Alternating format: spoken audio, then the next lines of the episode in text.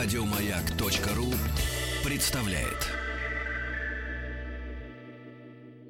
Еще правильнее.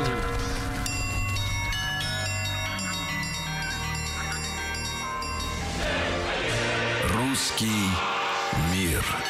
Истоки. Друзья мои, ну и я по традиции начну программу э, с выражения глубокой радости от того, что в нашей студии Галина Владимировна Аксенова. Завидую вашим студентам, которые Спасибо. могут больше времени проводить э, в вашем обществе. Спасибо. Вот, получать знания, да, доктора исторических наук. Приветствую профессора кафедры истории России Московского педагогического государственного университета. С двумя датами тогда, Галина Владимировна, вас тоже поздравлю. Во-первых, э, не знаю, каких вы убеждений, но с днем рождения Николая Саныча. Сегодня поздравляю вас, Романова. А во-вторых, э, сегодня свадьба с 410 лет э, с, с момента свадьбы Лжедмитрия и Марины Мнишек именно сегодня. Мы А Сегодня отмечаем. нас какой день-то? Сегодня скоромный. Сегодня Среда, среда. среда, Вот да, такой да. он шебутной день. Да. Вроде 18 мая, да, с утра? Да. А то же, как педагоги, живем только по принципу понедельник, вторник, среда, четверг, пятница. Вот. Дата не важна. Вот, ну и, соответственно, мы, друзья мои, э, ведь в нашем проекте «Русский мир истоки» добрались, напомню, до Анны Иоанновны. Да, да. И мы говорили и о том, что, э, значит, соответственно, кондиции и дополнительный документ под названием... Второй документ, менее распиаренный. Ну, давайте мы скажем Конституция. Конституция, фактически, да. да, Проект Устройство. договора, да? Э, да, Проект ведь- договора, но вот лучше как-то так сказать Конституция, чтобы в сознании наших слушателей отложилось, что конституционная идея, собственно говоря, и размышления Конституции относятся именно ко временам Анны Иоанновны, то есть ее восхождения. То есть не просто Иоанна, а раньше, вот предыстория Анны Иоанновны, и это, собственно говоря, начало конституционализма в Соответственно, России. и Берон, и Астерман, который, э, кстати говоря, эти кондиции Нет, под- сочинял, Сочинял но потом... Астерман. А, Астерман, да, Да, Астерман да, да. сочинял. Астермановщина. Долгорукий, Голицын у нас с вами, да. А Не путать он там... с сыром Астермане, или как? Алтармани сыр. Не то. Да, одну буковку-то можно поменять. Так такой дешевый да. сыр.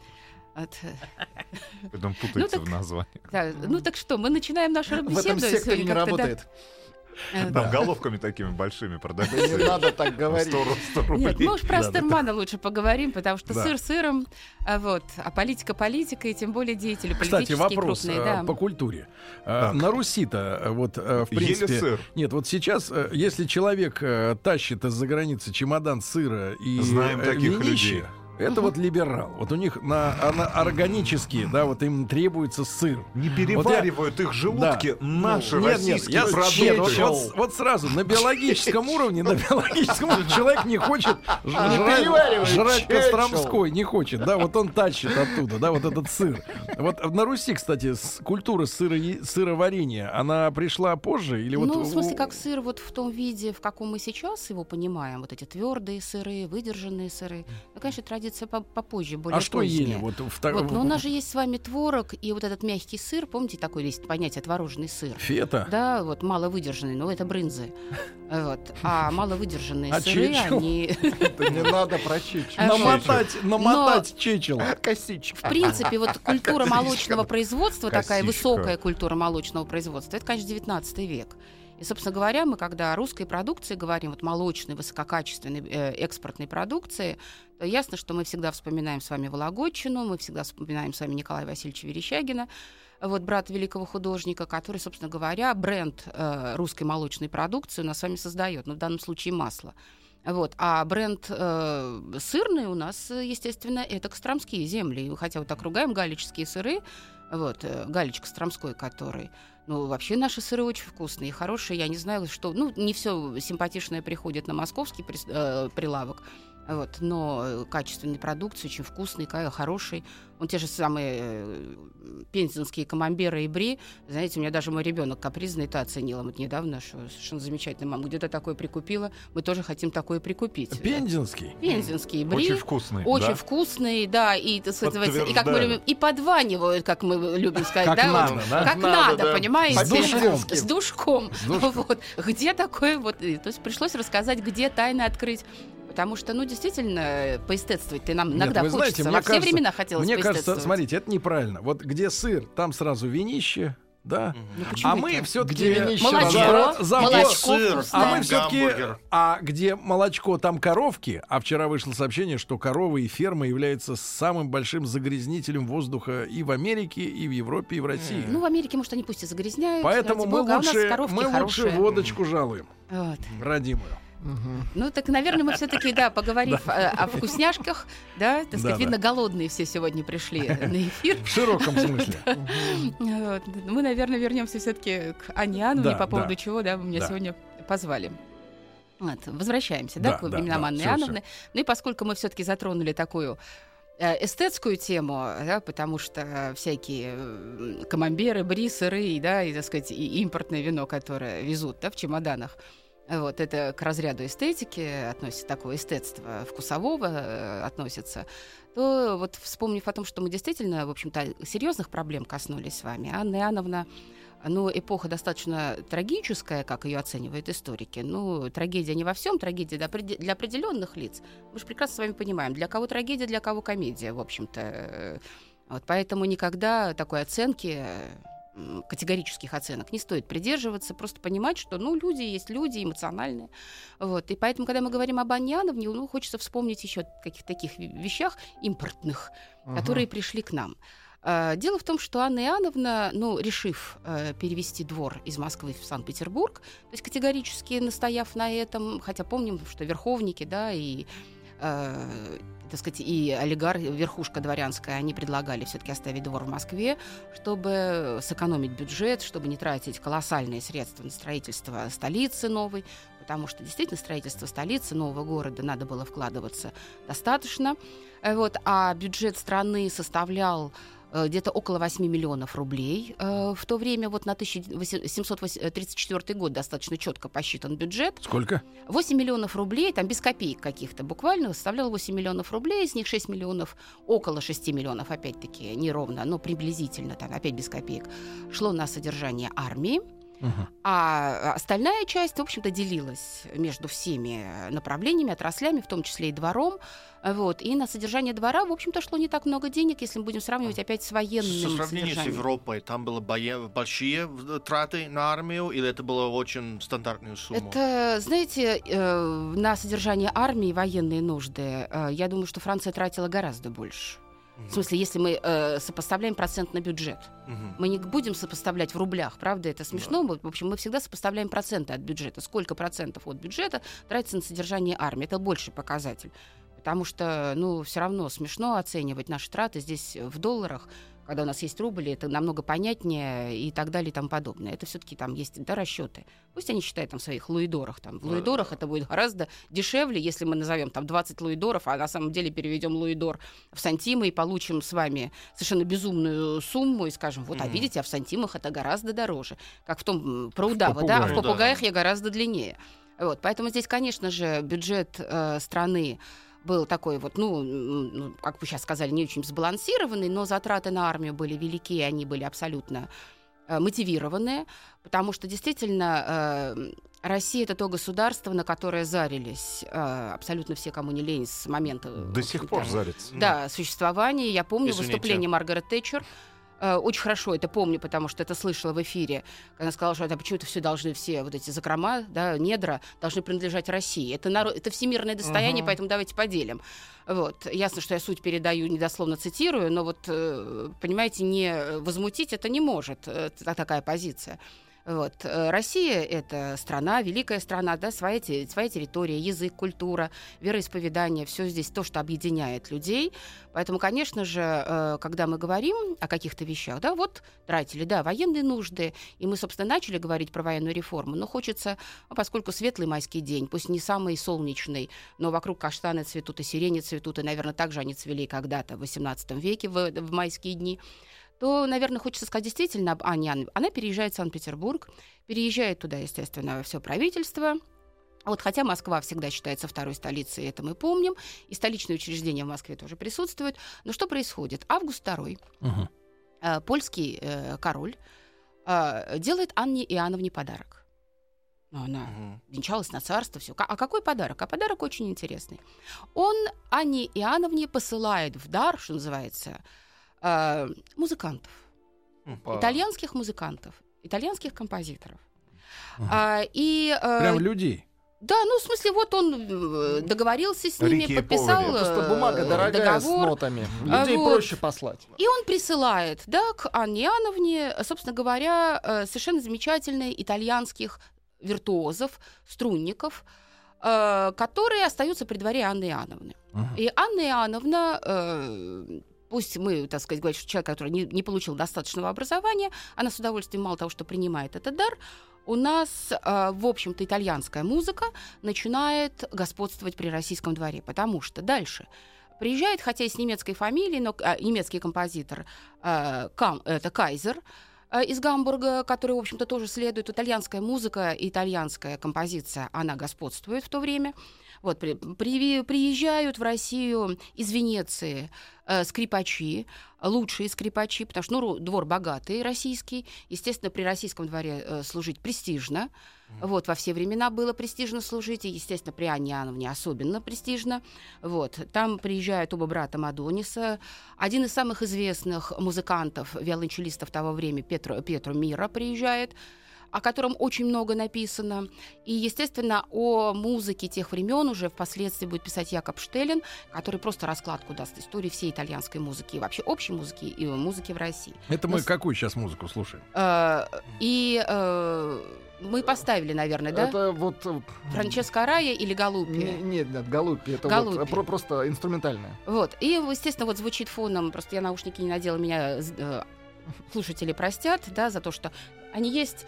Э, Галупи э, это и очень интересный итальянский композитор, который, ну, творил практически все 18 столетие, но от времен Анны Иоанновны до конца царствования Екатерины. В Россию он приедет уже к концу царствования Елизаветы Петровны.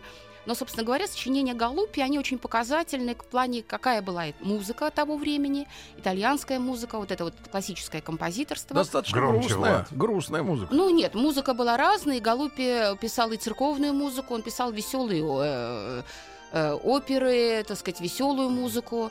Э, Вот, поэтому, в общем-то, так сказать, она самая-самая разнообразная, но просто то, что вот... А уж они под эту музыку делали. А вот, ну, во-первых, смотрите, давайте, вот 1934 году сейчас вот что это, да, нет, у нас там были изумительные музыкальные вечера, очень модные. То есть во времена Анны Иоанновны у нас, собственно говоря, и начинаются музыкальные вечера, которые потом превратятся в салоны, кружки. Ну, это будет 19 век, да. Собственно говоря, даже не 19 а конец Екатерининской эпохи. Мы обычно, начиная со Львова, да, архитектора, музыканта и композитора, э, Львова, начинаем, собственно, историю вот этих салонов и кружков разных. Хотя, в общем-то, если мы будем более внимательны и, ну как ни назови, а принцип один – салоны. Да, музыкальные салоны – это эпоха, понятно, салоны мы ставим в данном случае в кавычки, вот, они э, ведут свою историю от времен Анны Иоанновны. Вот итальянские музыканты приехали. В 1934 году к нам приезжает Франческо Араи. Я думаю, мы какой-нибудь себе маленький кусочек из его оперы позволим послушать. Сейчас послушаем. Ну, давайте, Давайте, попробуем, давайте. пока вы, да, э, поставим. Вокальная, да. Давайте послушаем чуть-чуть.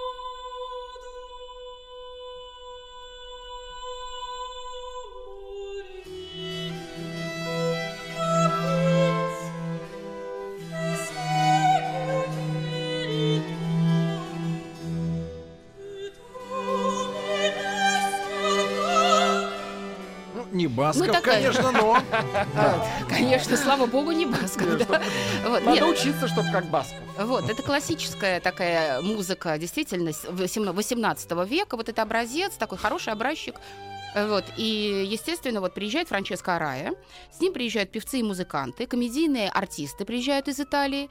И что происходит? Они плотно закрепляются, то есть мощно при российском дворе, и начинается такое действие по расписанию. Я это расписание специально списала.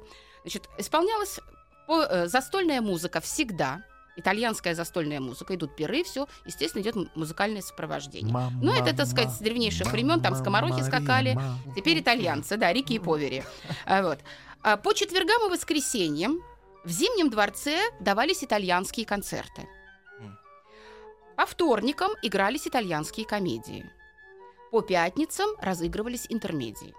То есть вот расписание, э, естественно, да, итальянских вечеров в Зимнем дворце. Но дальше больше. Русская знать подражая, естественно, императрице, увлеклась итальянской музыкой. Ну, это действительно она очень такая красивая музыка сама по себе, и можно ее слушать с. Удобоваримая. Да, она Не очень немецкая вся мягкая. вот эта вот. Не, так сказать, как музыканты говорят, еще там не началась вот эта вот идиотия музыкальная, да, когда начали там Тыры-пыры. э, перестраивать лады, там еще что-то Вы переделывать. про Я? Музыкант, ну, в общем.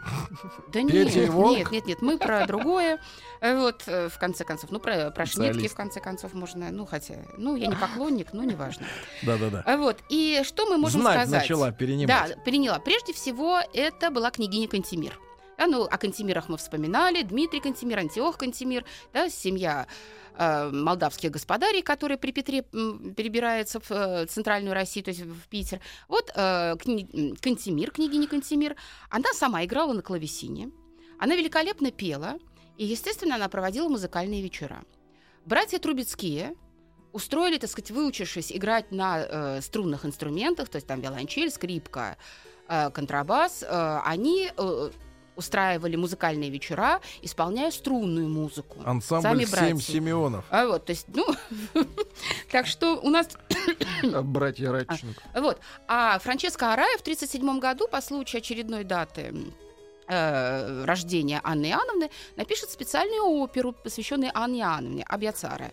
Эта опера называется, она исполнялась, эта опера, сейчас она не звучит, и ее найти, так сказать, в записи, в исполнительской достаточно сложно. Ну вот я говорю, это все что, то есть всего четыре небольших арии у нас есть в интернете э, из Франческо Арая, которые мы можем найти. А вот в 1938 году, то есть э, опера имела успех колоссальный при дворе, Арая пишет следующую оперу, посвященную Анне Иоанновне. И в это же время приезжает и э, в Россию, собственно говоря, э, уроженец Украины, то есть тогда Малороссии, лютнист э, Белоградской. И, собственно говоря, у нас с вами начинает еще э, свой, свое парадное шерсть- шествие малороссийская музыка при дворе, и сохранились малороссийские произведения. Есть Э, у нас малороссийские э, вот. произведения. Они записаны только на виниловых пластинках. Я очень просила У нас э, как раз переписать. сегодня звукосниматель на профилактике. Вот, поэтому, конечно, обидно, но при всем при том она сохранилась, и любители могут, конечно же, эту музыку найти. Малороссийская музыка времен А Анны вот Иоанновны. хорошо, тогда воз- законный вопрос. Хорошо, малоросы концертируют во дворцах. Итальянцы. Э, Все, кому не попадя, русскую музыку при русском дворе слушают. Вот Э, что за время Есть такое? у нас Ну, русская слушаю. музыка. Русская музыка Ну-ка, дай есть. нам русскую Сейчас, музыку. Сейчас, вот. минуточку, Нет, ну я щас. так думаю, что это будет все равно э, эпоха уже Екатерины. Ну Да. почему? Вот у нас есть эпоха Ивана Грозного. Ну, я понимаю. Эпоха Ивана Грозного это Такой эки- этакий дабстеп. Такой дарк. Нет, но по сравнению с этой музыкой Нет, у нас итальянцы, это а, просто, просто пошла очень какой-то хорошая фан. Воен- У нас есть очень хорошая военная музыка. Это в это Военная, время. это очень хорошо, но под нее есть неудобно. А Хочется, хочется хочется да. кого-нибудь вилкой зарезать за столом. А после новостей продолжим.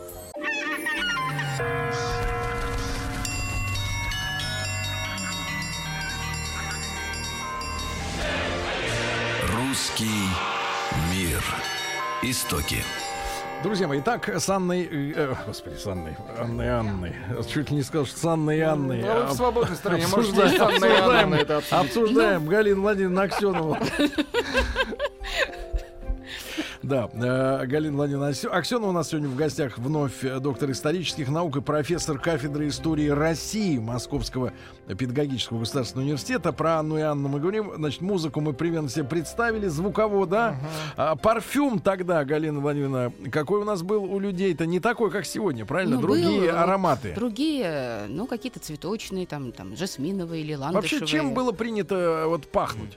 Водкой. Вот знаете, как-то меня это никогда не интересовало, Сказано. честно могу Или сказать. сказано, что мы Это ж- надо пригласить, наверное, историка парфюмерной Нет, промышленности. Нет, даже не, не об этом. Просто э, в какой степени находилось гигиеническое устройство э, Вы дворцовых стен, потому что мы знаем, что в Европе мылись редко, Да. баня это при, нет, наша. при рождении и смерти в Европе Да. мылись, Да. понимаете? Да, но с, это другой точно. стороны, но с другой стороны, смотрите, как происходит. А, баня это русская история, да? Да. Но народная.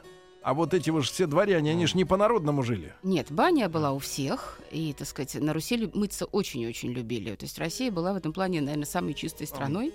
Вот, в отличие и от Европы, и от Азии, потому что если вы посмотрите, там, например, по велению Аллаха раз в год меняется рубаха, да, Ну, вот, да, например, при встрече с послом из э, немецкого государства, он что, как они реагировали на запах? Не знаю, понимаете, культурно реагировали, я так думаю, все-таки А, это а, А, политес примерно соблюдали. так. Тим, опа! Вот так Наши, реагирует. наши слушатели благодарят вас, потому что наконец им стала понятна необъяснимая любовь русских к Челентано. К Санремо. Нет, ну, необъяснимая любовь русских к Челентано мы можем с вами вглубь веков к Да Ивану просто Третьему мужик вести. нравится и все. А Вот, потому что Софья Палеолог приехала из Италии, и за ней приехала такая куча итальянцев и итальянских архитекторов, и, деятелей культуры. А Вот, а, собственно, музыкальная культура, конечно, она вот начинается с э, итальянская музыкальная культура в России, начинает свое шествие именно во времена Анны Иоанновны стараниями вот Августа II. Э, Он саксонский, но при этом король польской. Да, так сказать, это был последний год его царствования, потом он умирает. Но вот такой подарок итальянский он нам сделал и, собственно говоря, заразил итальянской музыкой. Но она хороша, она очень интересна, стройна, там, с точки зрения да, композиции, очень тут четко выстроена. Приятно. Но при всем при том, русская музыка, она существует, она тоже чрезвычайно интересна, просто мы мало о ней говорим и, к сожалению, мало знаем.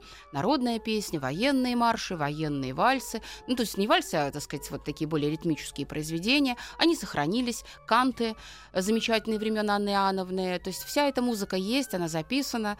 Она существует, просто другое дело, что в исполнительском варианте ее, в общем-то, очень мало, и мы, собственно, о музыке начинаем говорить только со времен Екатерины Великой, когда у нас есть свой Бортнянской, Фомин, Березовской, то есть у нас величайшие имена, и дальше, собственно, да, вот такого класса музыка. Ну а поскольку мы все-таки про военные марши вспомнили, а в прошлый раз мы, в общем-то, и остановились на военной реформе и на военных событиях, да, Да. то я думаю, что, наверное, стоит вернуться, потому что действительно времена Анны Иоанновны очень сложные.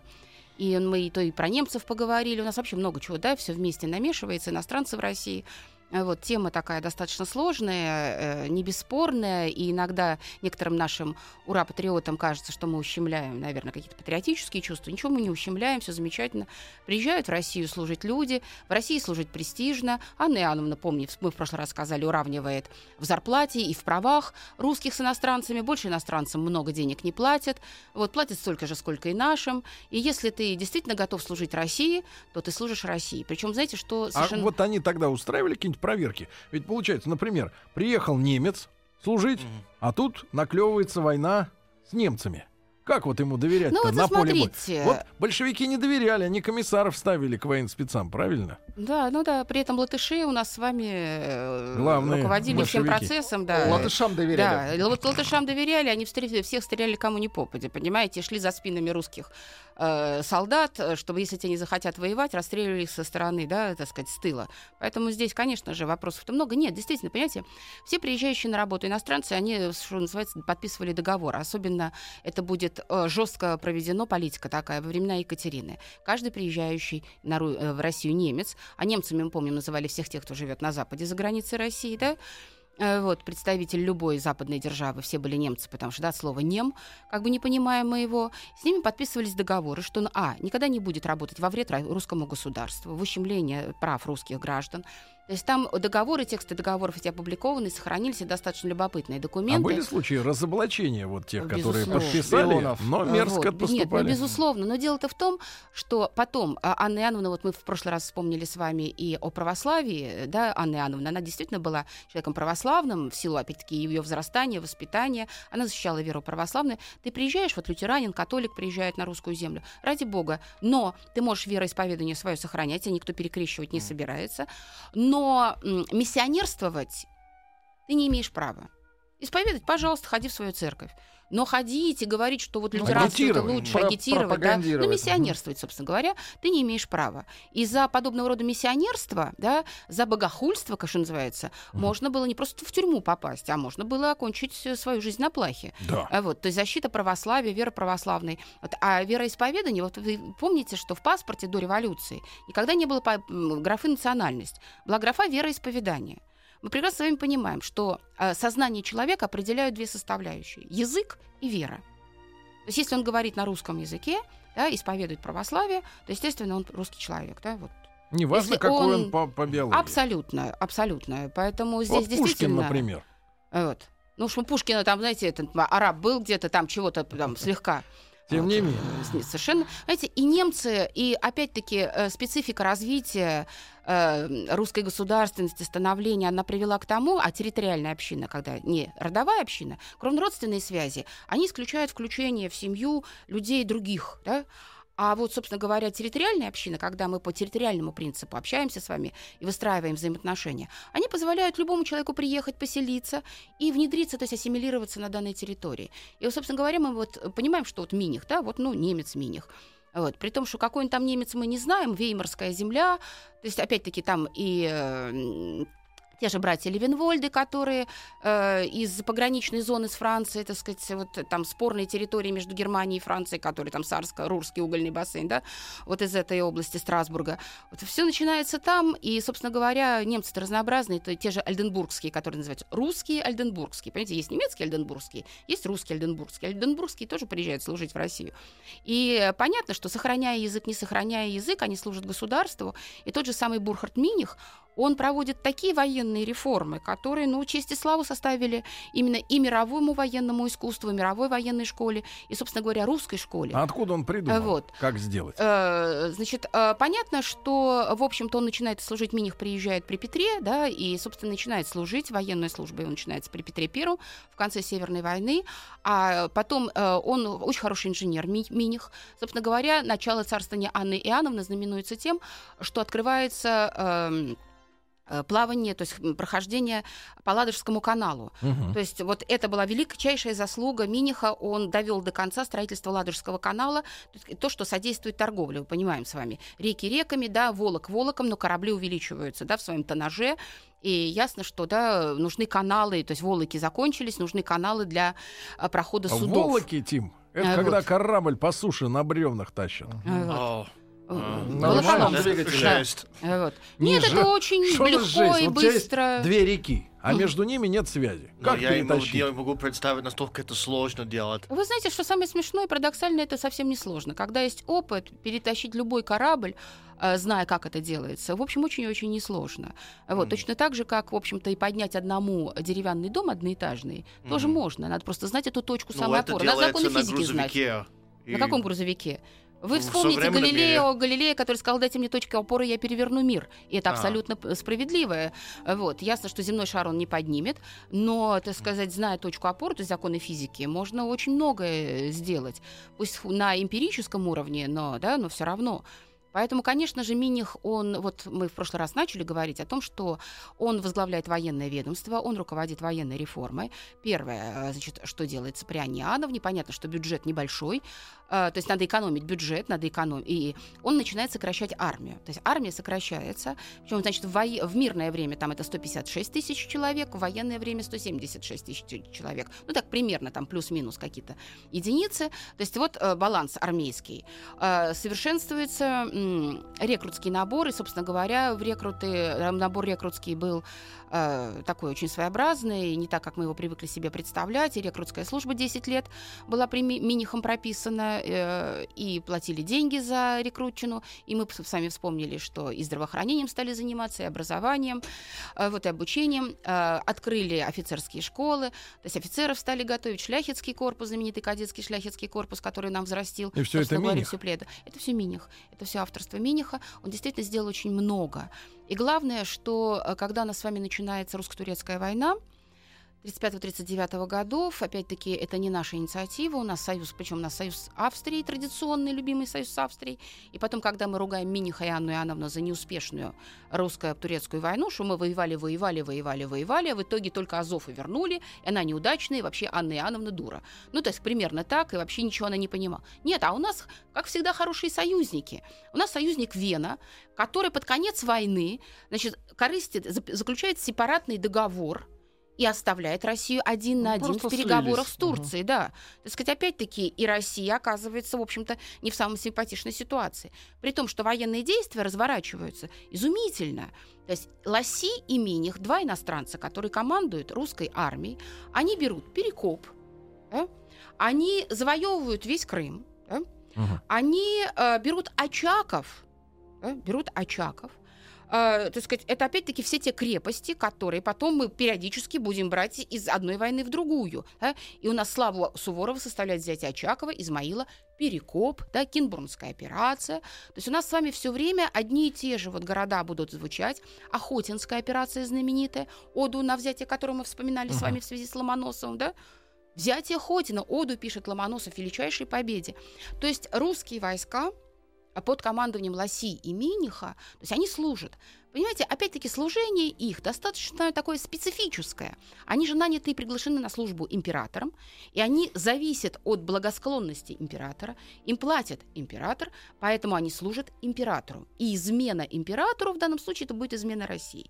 И вот это понимание, да, вот Пусть они служат императору. Но в данном случае, когда мы говорим о Минихе, хотя он там у нас участвует во всех переворотах и заговорах, да, мы говорим о Минихе, мы говорим о человеке, который служит России служа императору, да, лично предан императору, потому что Николай I нас и скажет, русские дворяне служат России, а немцы мне. Заявление циничное, но оно как раз и раскрывает суть самодержавия, начиная с времен Анны Иоанновны, даже с петровских времен. То есть э, власть отделяется от общества. Да, самодержавие переходит в какую-то другую категорию и становится достаточно циничным. Вот личная преданность и служение императору. Но если это служение, то есть взгляды императора, да, и служение императора совпадает со взглядами и интересами государства, то почему бы это не приветствовать в данном случае? И мы видим, да, что Миних совершенно замечательно да, служит выполняют свой долг, и мы с вами получаем мощнейшую военную машину, как мы сейчас сказали, великолепное войско, великолепную армию и великолепных полководцев, которые потом будут одерживать победы в Семилетней войне. Это Салтыков, это Румянцев впоследствии Задунайской, да, а Румянцев Задунайской у нас будет, собственно говоря, уже воспитывать Суворова. Так выходит, Миних-то хороший? Э, ну, понимаете... Выходит так.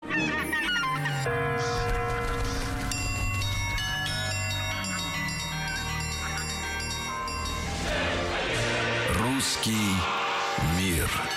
Истоки.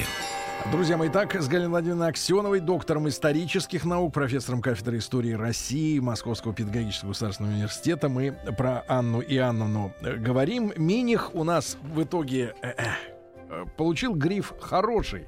Правильно? Ага. Ну, я думаю, что талантливый, мудрый. А какие ему сказать, претензии менялись? Ну, понимаете, он же попал под общее число вот этих немцев России, которые засели, понимаете, вот эти вот кошки там у горшка с кашей. Вот, вот он засел, понимаете, при Анне Иоанновне, при том, что все время все забывают, что это и всех немцев, которые оказались в России, и любимых э, народом братьев Левенвольды, и, и Астерман, и, и так далее, и так далее, все немцы, в общем-то, приехали еще в Петровскую эпоху. Вот. При Анне Иоанновне вот у нас итальянцы, пожалуйста. А это-то все категории, потому что тот же один из братьев Левенвольды, он был фаворитом Екатерины Алексеевны, Екатерины Первой. Ну, то есть, понимаете, это все история-то предыдущих uh-huh. эпох, и они в эту эпоху-то приходят уже, так сказать, это не приглашение. Да. У нас Берон вот приезжает, да, вот Берон, вот он есть. А, и главное, что, понимаете как, вот Астерман руководит внешней политикой России. У нас в это время заключаются очень хорошие, выгодные договоры, и дипломатические, и торговые договоры практически со всеми странами Европы у нас продолжают выстраиваться э, очень и хорошие и добрые отношения с Китаем. понимаете, это начинается в период Софьи Алексеевны, и, собственно говоря, Китай как государство очень сильное, то есть огромное государство, пока еще таинственное, но государство, которое, в общем-то, протяженность границ у нас велика, и проблема разграничения, проблема торговли с Китаем, даже не проблема, а вопросы торговли, потому что торговать с Китаем очень выгодно, ткани, специи э, и так далее. И а так мы далее. им чего? Вот. Вот. Э, мы, ну, мы оттуда получаем, вот, так сказать, так, но главное другое, вот то, что Берон делал, да, вот Астерман заключает договоры про это, а Берон лоббирует, естественно, те договоры, от которых он откат получает, очень хорошие. То есть приезжали, все знали, что надо Берону хорошо заплатить, и тогда выгодный для Англии договор будет подписан. Например, там транзитная торговля Англии с Китаем через Россию, которая Англии не стоила ни копейки, кроме взятки Берону. Да ладно. То есть, да, и все, весь транзит, понимаете, шел через. Вот. А вообще вопросы торговли а, Анна Иоанновна старалась э, ее указаниями.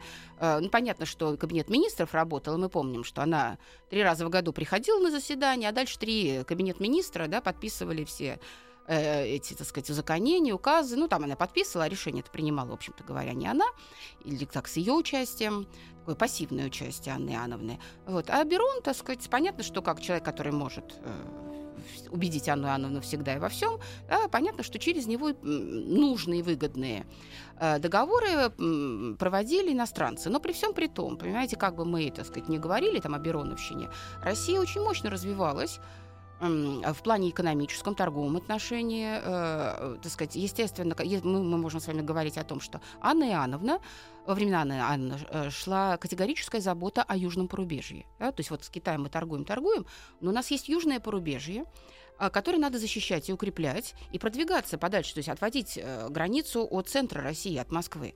Ну, 50 городов, которые закладываются во времена Анны Иоанновны, то, о чем мы с вами вспоминали, и Оренбург в том числе. Да? Это включение в состав и вот части казах, казахских э, племен, которые входят в состав России. Но при этом, что меняется в вину Аниановне? Ну вот она заключила с Персией невыгодный Режский договор. Причем этот невыгодный Режский договор всегда историки оценивали очень правильно – Потому что не всегда, во-первых, представьте себе, Каспий где? Каспийские территории. А мы еще продвигаемся, у нас территория на уровне Оренбурга, да, граница проходит. Самара, Оренбург, вот уровень. До Каспия еще сколько? А мы еще должны заботиться о каспийских территориях. И, собственно говоря, бюджет невелик, по сути дела. А надо же содержать и те э, территории. Поэтому заключает с Персией договор, отдает э, завоевание Петра I, э, возвращает Персии, потому что ну, не хватает ни рук, ни возможностей, ни финансов на содержание. Иван IV, не зря Анну Иоанновну называли Иваном IV они считали, что вот она ведет политику. Ну, мы не зря по музыке сегодня Ивана IV uh-huh. вспомнили. Ее называли современники Иваном IV, Иваном Грозным. А потому что Иван Грозный в свое время, когда грузинский царь обратился к Ивану Грозному с просьбой, ой, прими нашу Грузию в состав России, Иван Грозный сказал, у меня своих проблем хватает, мне еще ваши на свою голову вешать. Понимаете? Потому что Россия действительно, она очень своеобразная метрополия. Она содержит все свои колонии, да, все территории, которые входят в состав России, все содержались за счет центральных регионов. Потому что надо туда вливать, развивать, да, помогать. И все это прекрасно понимали, что помощь от России будет всегда, и финансовые вливания будут всегда. А нам же надо развивать свои регионы. У нас в 1934 году не урожай был часть регионов, в 1937 пожары случились.